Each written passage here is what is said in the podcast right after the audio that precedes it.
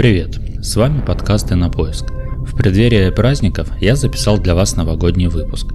Надеюсь, он вам понравится. От себя пожелаю, чтобы никогда, абсолютно никогда вам не довелось встречать Новый год так, как главному герою этого рассказа. Приятного прослушивания. Итак, Новый год. Саша держал в руках старую фотографию своей семьи. Мама в своем лучшем платье, отец в клетчатом свитере. Он еле успел после нажатия кнопки спуска затвора и слегка отвлекся, поэтому и получился в профиль. Мама всегда вспоминала, что он был слегка на веселе и не смог сосредоточиться, из-за чего они даже тогда повздорили. Бабушка с дедушкой были самыми нарядными. Дед в неизменном сером костюме, а бабушка в элегантном платье фасона прошлого века с кружевным воротничком – а Саша с сестрой даже не понимали, что их снимают, и просто внимательно смотрели в кадр, пытаясь не пропустить обещанную птичку. Еще на фотографии обычная елка, щедро сверкающая дождиком и многократно перепаянной гирляндой. Каждый год после праздников ее убирали в рабочем состоянии, но в следующий раз обязательно не горели несколько лампочек. Щедро заставленный стол предвещал самую вкусную еду за весь год, с мандаринами и красной шапочкой, а если повезет, то, может, родители дадут хлебнуть и кислого, но чем-то притягательного шампанского. Фотография была в очень плохом состоянии, но лучшей карточки со всей семьей у Саши не было. Да и не замечал он всех помарок. Более того, он ее видел цветной. Саша никогда не отмечал Новый год вне дома, чем приводил в недоумение друзей. Они всячески его зазывали на разные веселые вечеринки в клубы и на вписки, но он неизменно отказывался. Они начинали его уговаривать еще с осени, но тот говорил, что всегда будет отмечать этот праздник только дома. Что он там будет делать? Никто даже не догадывался. В один из праздников его друзья, предварительно договорившись, после 12 часов решили нагрянуть к нему всей компанией. Возле подъезда они остановились и проверили окно друга. Из него мирно тек желтый тусклый свет, вперемешку с цветными ритмичными сполохами. Они аккуратно поднимались по лестнице, слушая со всех сторон разные варианты празднования. За Сашиной дверью слышны были жаркие споры почему-то про советскую политику. Это точно его дверь? Вроде бы да, 47-я квартира. Ребята уже приготовились к удивленному лицу друга и нажали на кнопку звонка. Голоса стихли, звука шагов не слышно. Они позвонили еще раз. Вновь тишина.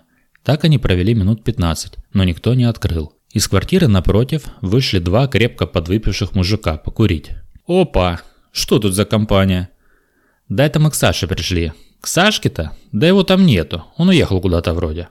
А там голоса какие-то слышно. Голоса? Ха! Ты, братан, бросай пить. Хотя лучше не бросай. Пошли к нам. У нас там точно компания хорошая. Спасибо, но мы тогда пойдем, пожалуй. Ну, как знаешь. С наступившим... Мужик громко икнул. И вас. Все рассмеялись и разошлись. Ребята вышли на улицу и вновь посмотрели на окно. Света не было. Должно быть, они все-таки ошиблись. А один из мужиков наверху решил проверить, что там говорили про голоса, и прислонил ухо к двери Сашиной квартиры. «Ну чё?» «Да нет там никого. Кому там быть? А может спать лег? Если дома, да и не слышит. Ладно, докурю, да пошли, водка стынет. Вот это дело, говоришь». После того раза Сашу перестали звать на празднование Нового года. Раз не хочет, значит есть причины. Про тот случай не спрашивали. А причина была простой. Саша очень скучал по своей семье, и Новый год был единственным праздником, где они могли собраться всеми вместе. Сегодня предстоял хлопотный день. Саша с утра быстро убрался в их старой квартире с того самого фото. Там даже обои были теми же полосатыми с памятного кадра. Накануне он закупился продуктами, чтобы каждый член его семьи порадовался. Дед с отцом любили сельдь под шубой. Аккуратно закусывая ей очередную рюмку, они характерно крякали от удовольствия и хвалили Сашину работу, говоря всегда в шутку маме и бабушке, что те так не умели вкусно готовить.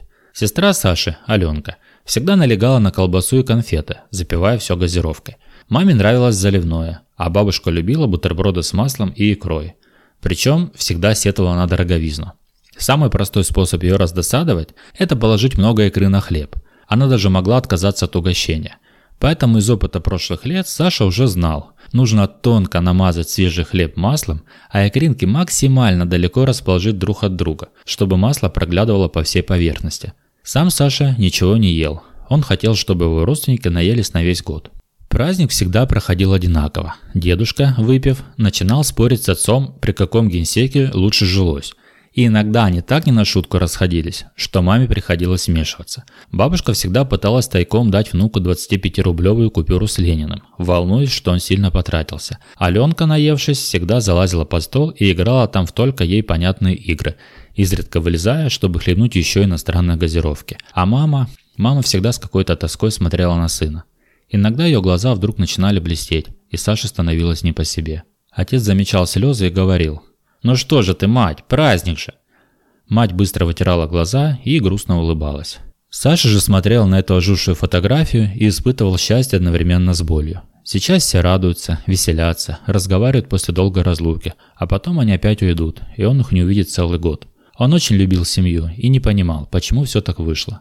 Он давно мог уехать в другой город, найти новых друзей, устроиться на другую работу, но эта квартира держала его тем, что только она могла вместить всю его семью. Уже приближался момент, когда все разойдутся. По уговору он провожал их только до двери, и они прямо в своих нарядах и парадной обуви уходили. А куда шли дальше, он не видел. Всегда выглядывал в окно, но кроме пьяных соседей с фейерверками и петардами, там никогда никого не было. Сегодня Саша почувствовал, что семья грустит. В каких-то мелочах из них просачивалась тоска, и он опасался, что они больше никогда не придут. Он со страхом ждал, когда они ему это расскажут. «Ну, Сашка, спасибо тебе. Вот так праздник», – поблагодарил отец. «Пора нам». Все встали из-за стола, и Саша, зная всю процедуру, пошел к двери. Он обнялся со всеми, попрощался и открыл дверь. Все вышли, и только мама остановилась перед открытой дверью. Саша сжался. Вот этот момент. Сейчас она скажет, что это был последний раз. Ты что-то хотела сказать? Вы больше не придете на Новый год? Прости, сынок. Нет. В следующем году мы проведем новогоднюю ночь в другом месте. Вместе с тобой. Прости. И мама вышла за дверь. А Саша убрал со стола, поправил мебель и подмел пол. Потом лег спать, и вопреки мыслям мамы, он впервые был счастлив, с нетерпением ожидая следующий Новый год. Спасибо, что прослушали очередной выпуск подкаста «Инопоиск». Если он вам понравился, пожалуйста, не поленитесь поставить ему оценку или оставить комментарий. Мне как автору очень важна ваша поддержка и обратная связь. До новых встреч и помните, иное всегда рядом с вами.